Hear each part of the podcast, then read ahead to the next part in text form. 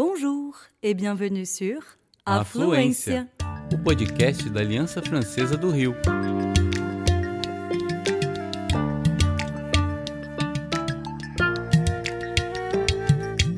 Você está ouvindo Tête à tête. entrevistas em francês ou português.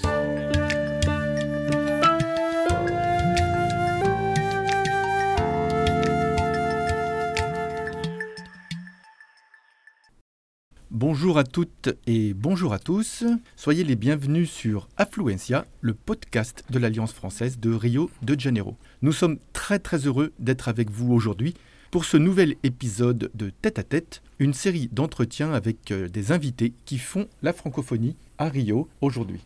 Nous accueillons Pedro Armando de Almeida Magalhães. Bonjour Pedro, comment allez-vous? Je vais bien, merci.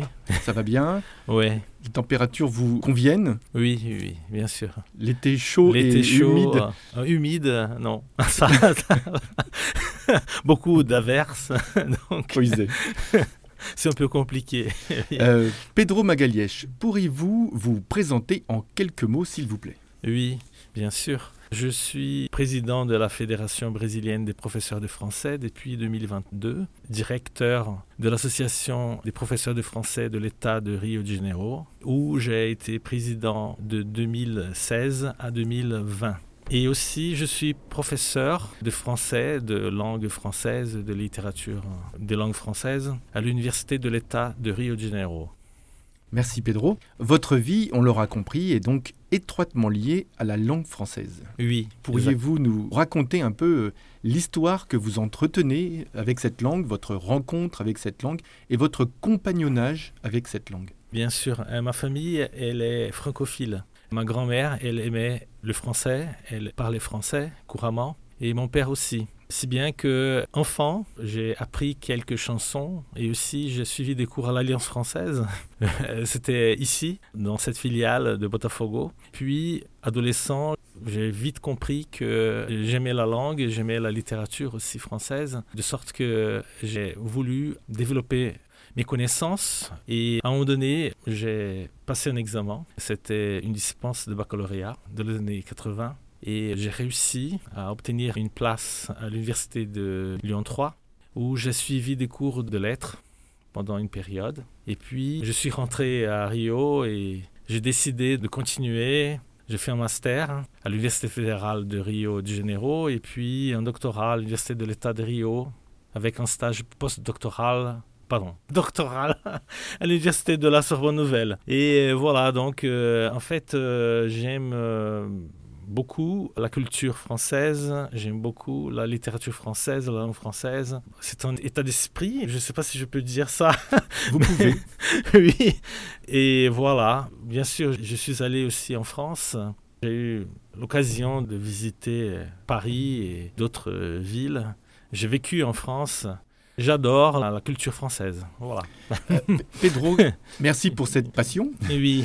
Euh, quelles sont les grandes figures littéraires françaises qui vous ont particulièrement touché Tout d'abord, euh, celle que j'étudie, Marguerite Yourcenar. C'est une écrivaine que j'admire beaucoup, mais aussi Balzac, euh, Victor Hugo, Rousseau, Montaigne, Proust, bien entendu, et Baudelaire, Verlaine, euh, Rimbaud, Valéry, Aragon. Et aujourd'hui, j'admire un écrivain qui vit, qui est journaliste. C'est Emmanuel Carrère. Je l'aime beaucoup. Je lis euh, tout ce qu'il écrit. J'essaye de lire. oui. Voilà. Quelle est la place de la littérature française au Brésil aujourd'hui? Est-ce que les auteurs français sont lus, sont connus? Bien sûr, ils sont lus. Et même euh, dans des traductions, au cours des lettres, bien sûr, j'enseigne à, à l'Institut des lettres. Et alors là, mes étudiants, ils me disent que dans des cours de littérature brésilienne, parfois, ils lisent des poèmes de Baudelaire, par exemple. Bien sûr, c'était Baudelaire traduit. Et aussi Proust, parfois, et d'autres écrivains. Donc, euh, on continue à lire des auteurs euh, français et francophones aussi, des écrivains antillais, martiniquais et québécois. Donc, euh, on les lit à l'université, on les découvre, et voilà. Au-delà de la littérature Et- et de la culture française, euh, Pedro, quelle est la situation de la langue française au Brésil dans les écoles, dans les universités et pour le public brésilien en général?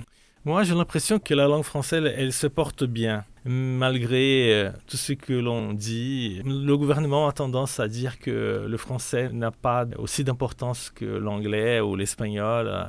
Je crois qu'il y a un côté utilitariste. Et ça, c'est dommage parce que je vois qu'il y a beaucoup d'échanges entre le Brésil et les pays francophones. Et aussi, quand on étudie les sciences humaines, et aussi dans le domaine des mathématiques, de la physique, de la chimie, du génie, on a besoin du français. Et aussi dans le domaine des énergies renouvelables, on a besoin du français.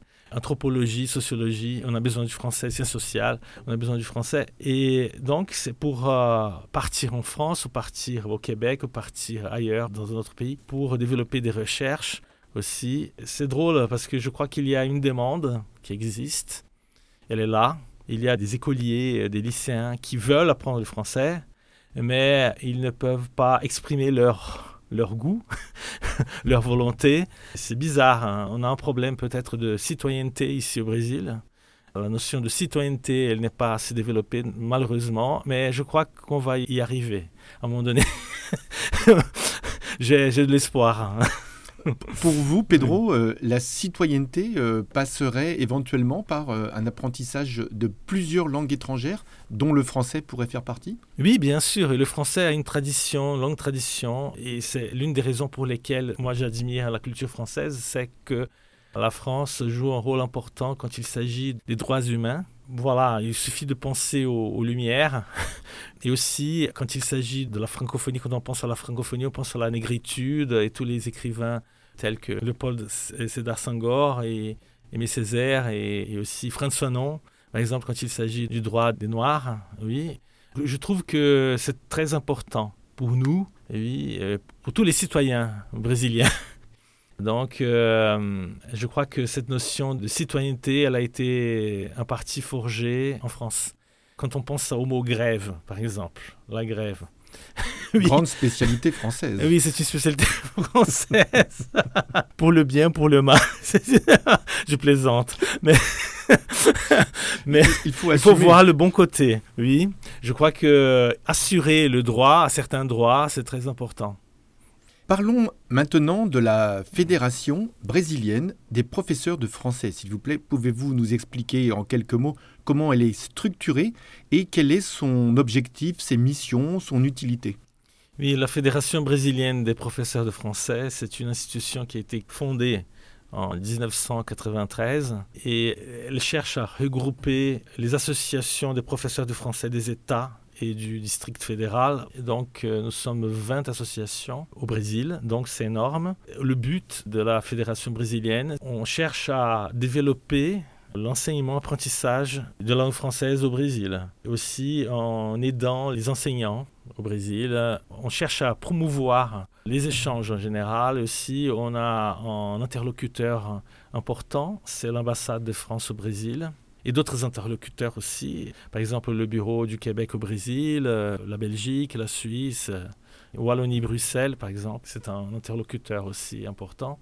Donc, euh, le but, c'est de développer la langue française par le biais des enseignants. On croit que si on réussit à perfectionner la formation, à encourager la formation des enseignants de langue française, on réussira à renforcer le rôle du français dans le pays.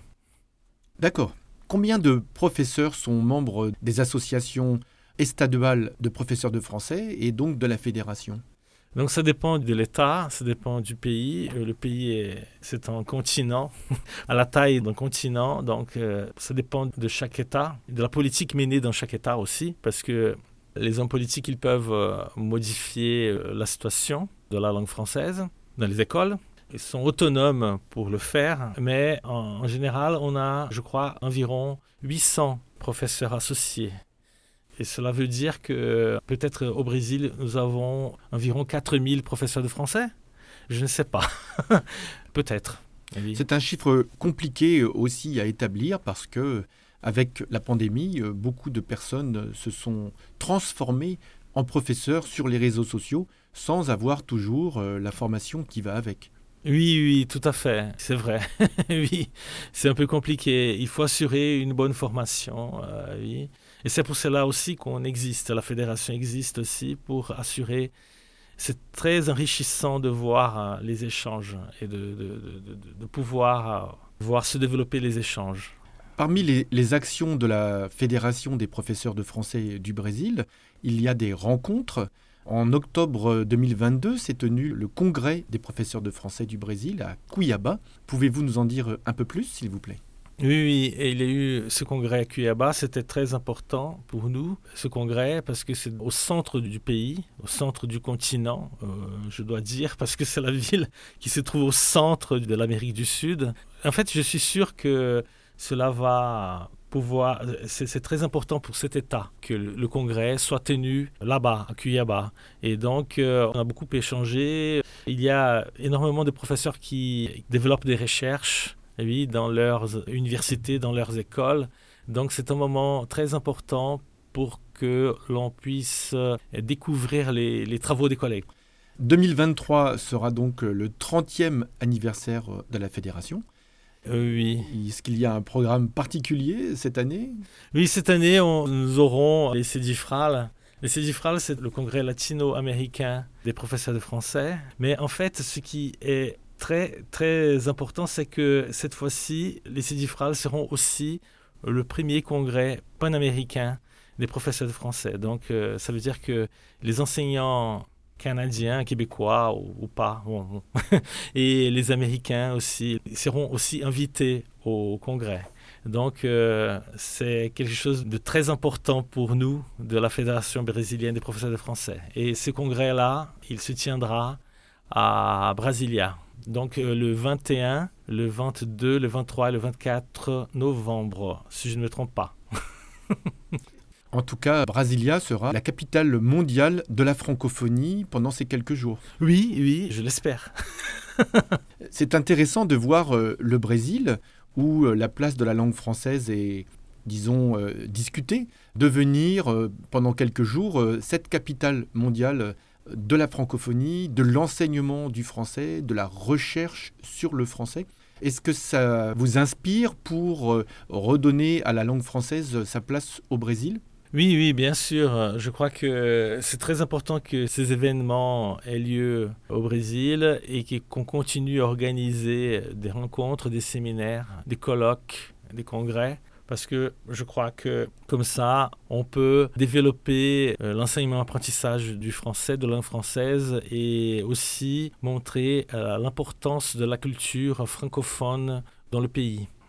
Très bien. Sur cette euh, excellente nouvelle, j'espère que vous nous rendrez visite en fin d'année 2023 après les Cédifrales pour euh, nous parler de ce qui s'est euh, échangé, euh, des travaux qui ont été partagés et éventuellement des décisions qui auront été prises sur l'avenir de notre langue sur le continent américain. Oui, oui, bien sûr. Volontiers. Merci Pedro. Au revoir. À bientôt. Oui, à bientôt.